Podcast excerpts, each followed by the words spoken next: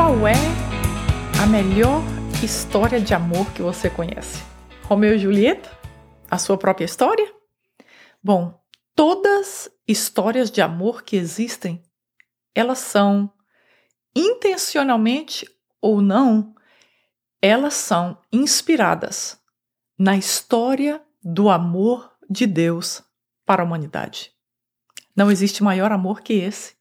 Não existe história de amor mais linda do que essa. Sejam bem-vindos à sexta e última aula do livro de Ruth. Se você já vem assistindo todas as aulas, esse é o nosso último estudo para fecharmos Ruth. E se você ainda não assistiu, eu te convido a assistir às nossas aulas anteriores. Meu nome é Elia Wagmacher e eu estou muito feliz que você está aqui conectado comigo ou conectada comigo no Mais de Deus Podcast. Se você ainda não se inscreveu, você é meu convidado, minha convidada, para apertar aí e fazer isso nesse exato momento. Nós vamos estar hoje estudando a última parte desse livro, que é o casamento de Boaz e Ruth, que está no capítulo 4, do verso 13 ao verso 22. Se você ainda não leu esse texto, eu te convido a dar um pause, fazer essa leitura depois aperta play que eu vou estar aqui esperando você para nós estudarmos então essa última parte desse livro maravilhoso. Eu gostaria de ler para você um versículo que está aqui em Mateus,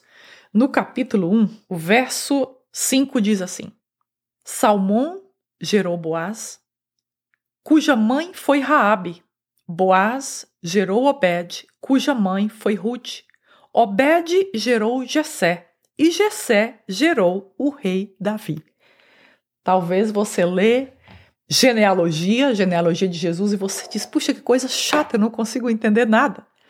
Hoje nós estamos vendo aqui como que Boaz foi inserido nessa genealogia, na descendência de Jesus. Então, Boaz se casou com Ruth, Boaz foi o avô do rei Davi. Eu gostaria de mostrar para você, como temos feito em todas as aulas, os versículos que eu grifei na minha Bíblia, e se você quiser também grifar na sua Bíblia, eu grifei todo o versículo 13 que diz assim: Boaz casou-se com Ruth e ela se tornou sua mulher. Boaz a possuiu e o Senhor concedeu que ela engravidasse dele e desse à luz a um filho. Depois eu grifei aqui, no versículo 17, a última parte que diz: E lhe deram o nome de Obed. Esse foi o pai de Jessé, pai de Davi. E depois eu grifei aqui o verso 21 e 22 que diz: Salmão gerou Boaz, Boaz gerou Obed, Obed gerou Jessé e Jessé gerou Davi. Acabamos de ler isso lá no livro de Mateus. É por isso que eu amo a palavra de Deus. A Bíblia é como a matemática, ela é completamente exata. Deus promete, Deus cumpre. Então, eu queria ah, convidar você aqui para essa primeira frase que nós lemos, que diz assim: Boaz se casou com Ruth. Pensa comigo a improbabilidade disso acontecer. Ela estava completamente em outro mundo, um mundo onde adoravam outros deuses, onde faziam sacrifícios de criança. Lá ela se casa com Malom, o filho de Elimelech, e eles morrem. Deus atrás para Belém. Em Belém, ela vai para os campos trabalhar os restos da colheita e agora ela está se tornando mulher de Boaz. Olha quanta improbabilidade existe na história dessa moça se tornar esposa de Boaz. Sabe qual era a possibilidade? Nenhuma, porque a própria lei de Deus no Velho Testamento ela proibia que os judeus se casassem com outros povos que não fossem judeus. Então, estava completamente anulada a possibilidade de Boaz casar com Ruth.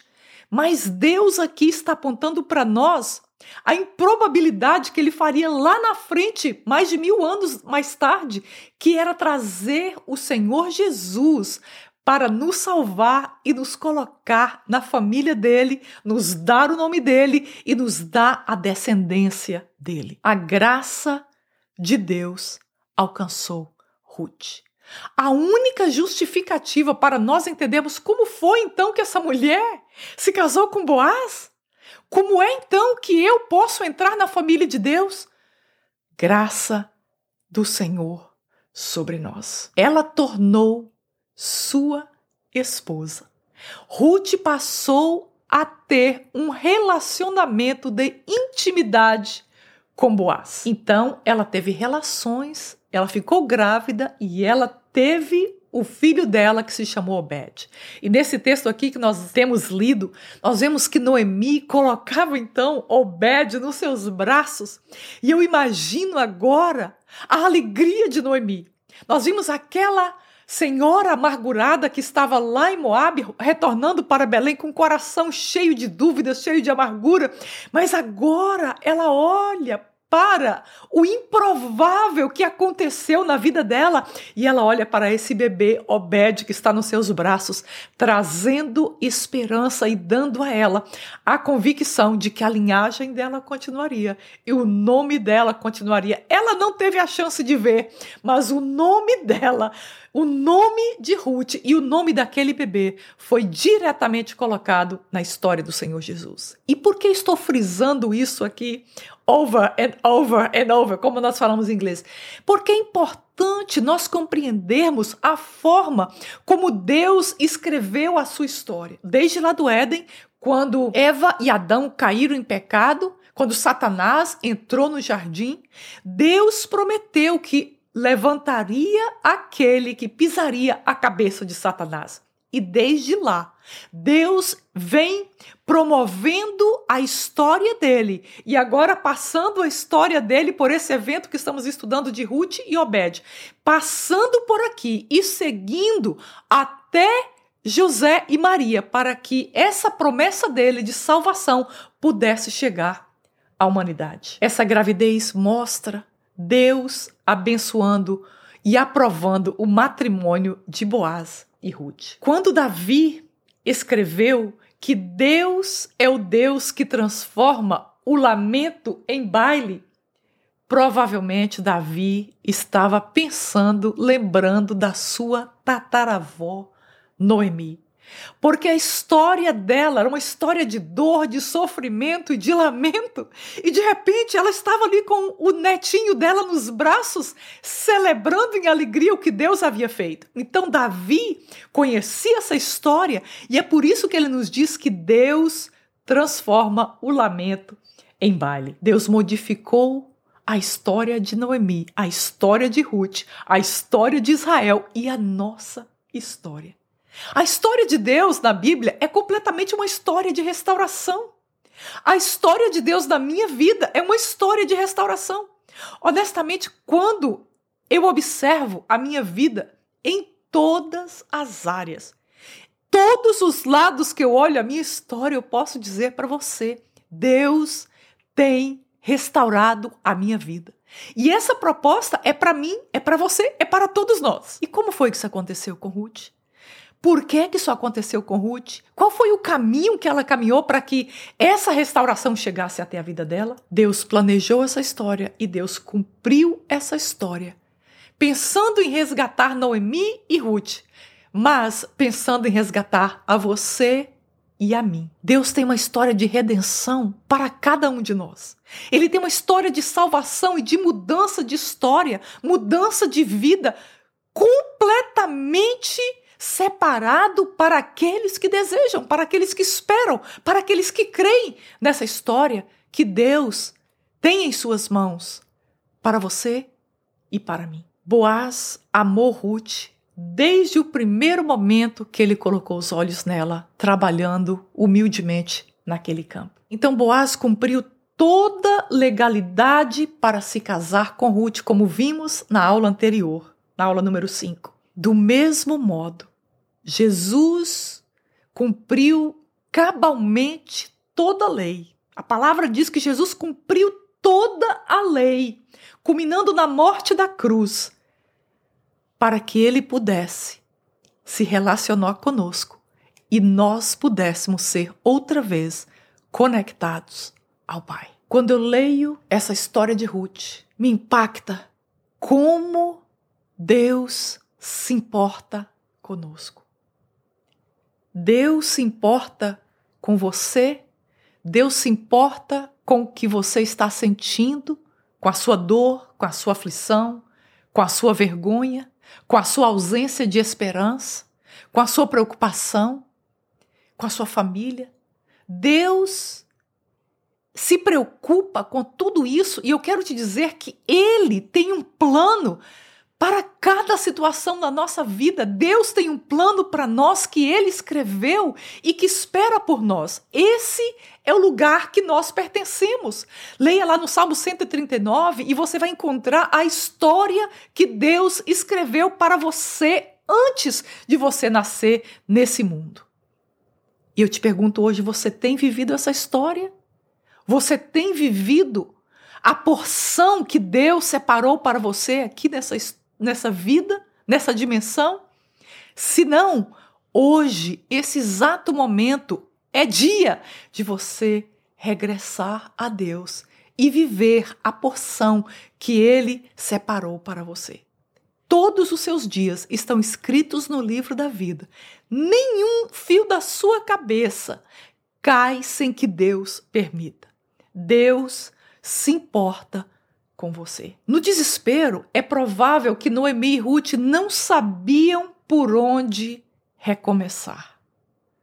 Uma pessoa amargurada, pobre, sem esperança, por onde recomeçar? Mas tudo mudou quando elas decidiram marchar em direção ao lugar onde Deus estaria com seu povo. Não tentemos fazer a nossa história no lugar onde Deus não está, porque não será uma história de resgate ou uma história de salvação. Ruth creu em Deus.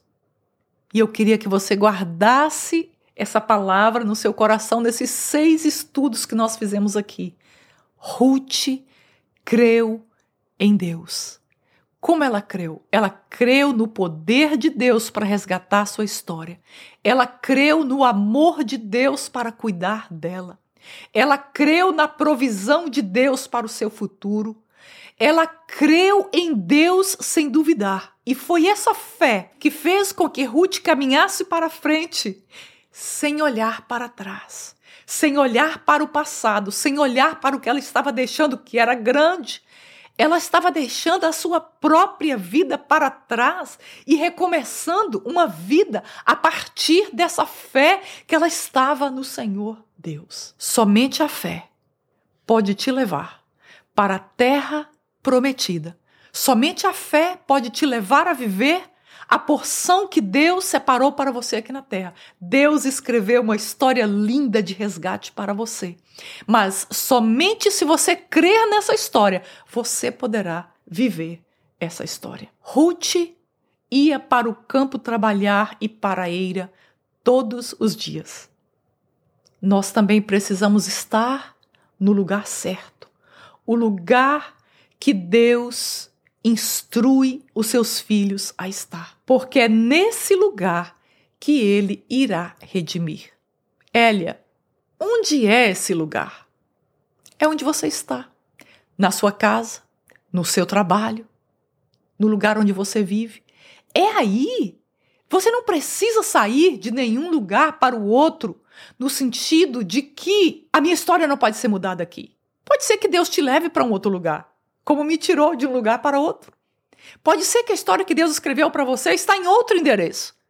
Mas tudo vai começar se você tiver fé e começar a andar em direção a buscar a Deus em fé, no lugar onde você está, nesse momento da sua vida que se chama hoje. Somente quando nós cremos.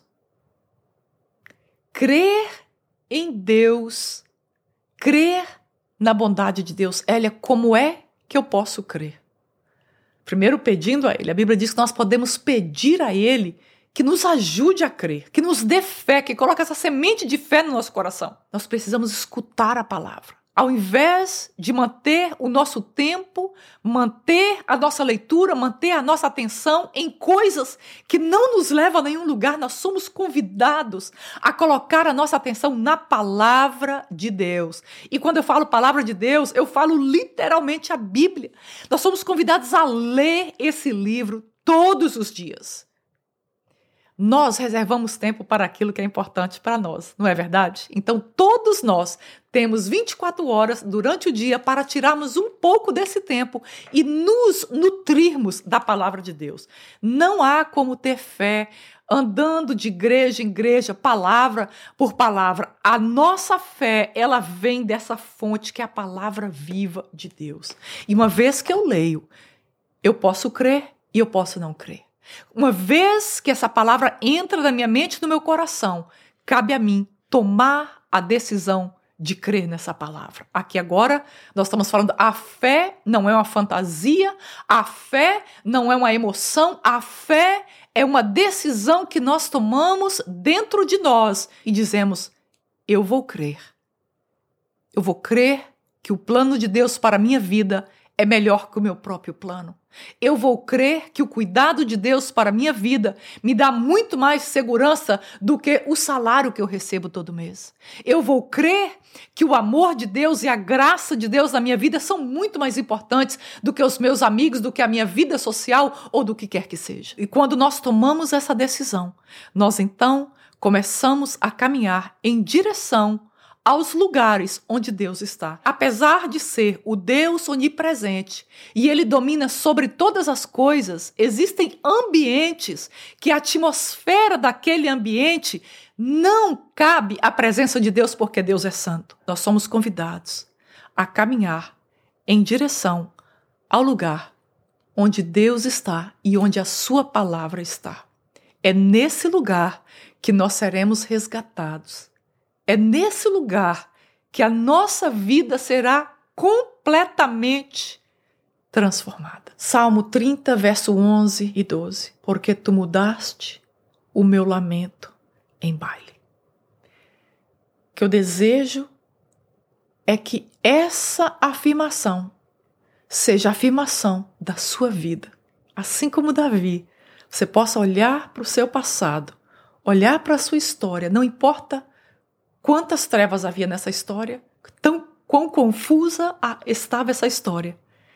Ele transforma o seu lamento e o meu lamento em baile. Aleluias. Senhor, dá-nos essa fé e ajuda-nos a crer. Ajuda-nos a caminhar contigo e a te seguir. Segura nossa mão. Pai, transforma a vida do meu ouvinte, da minha ouvinte transforme e revele-se a ele ou a ela de maneira como eles nunca te viram antes, Pai. Em nome de Jesus. Amém.